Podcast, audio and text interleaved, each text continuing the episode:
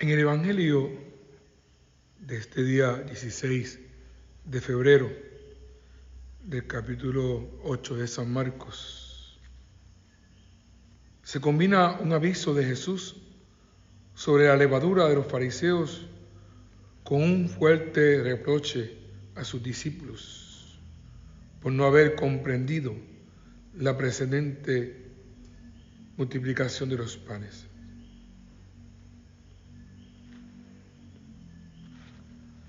Dice en el versículo 17, ¿tenéis vuestro corazón embotado? ¿Tenéis ojos y no veis?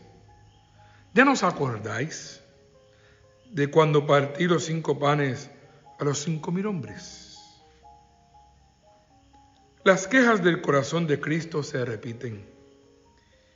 Y todo es porque damos más importancia a nuestros caprichos que a su voluntad. Quien tiene el corazón sucio no ve con claridad. Del corazón en la intención procede el bien y el mal. Las cosas son del color de cristal con que se miran.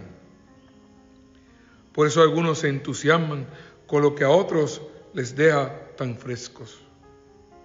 Todos oyen hablar de Jesús, pero no todos reaccionan igual. Es problema de corazón. ¿Qué ha de limpiar dentro de mí para creer y confiar más en Cristo? Hemos de reconocer los beneficios del Señor. Nuestra vida es un retablo de las misericordias divinas. Somos muy olvidadizos, pero solo para los que nos conviene. Porque, claro, el recordar los beneficios del Señor comprometen demasiado. Por eso es más fácil olvidar. Y lo peor es que nos excusamos diciendo que no nos acordamos. Así nos luce el pelo. Pienso con frecuencia en el amor que Dios me ha demostrado.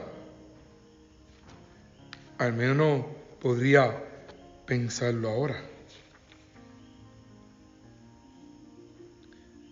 Tenemos que aprender de la lección del Evangelio.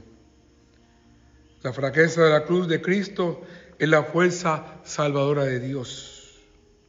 Como decía San Pablo en la carta a los Corintios, nosotros predicamos a Cristo crucificado, escándalo por los judíos y necedad para los griegos.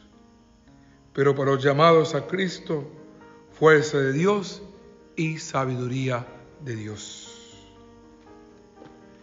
Gracias, Padre, porque en Cristo nos revelaste que la flaqueza de la cruz es tu fuerza salvadora. Guárdanos, Señor, de la levadura de la increencia y de avergonzarnos del Evangelio de Jesús. Líbranos de nuestra estupidez y embotamiento. Abre, Señor, nuestros ojos, mente y corazón para captar tu cariño y responderte como tú mereces.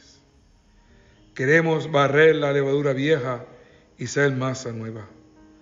Panes desácimos con que celebrar la Pascua de Cristo con los hermanos como hombres y mujeres nuevos, nació de tu espíritu y de tu palabra. Amén. Les habló el Padre Orlando Rosa, párroco de la Parroquia de la Resurrección del Señor. Dios les bendiga y recuerden que mañana, miércoles 17, comenzamos la Santa Cuaresma con el miércoles de ceniza. Tiempo de penitencia, tiempo de reconciliación, camino hacia la Pascua.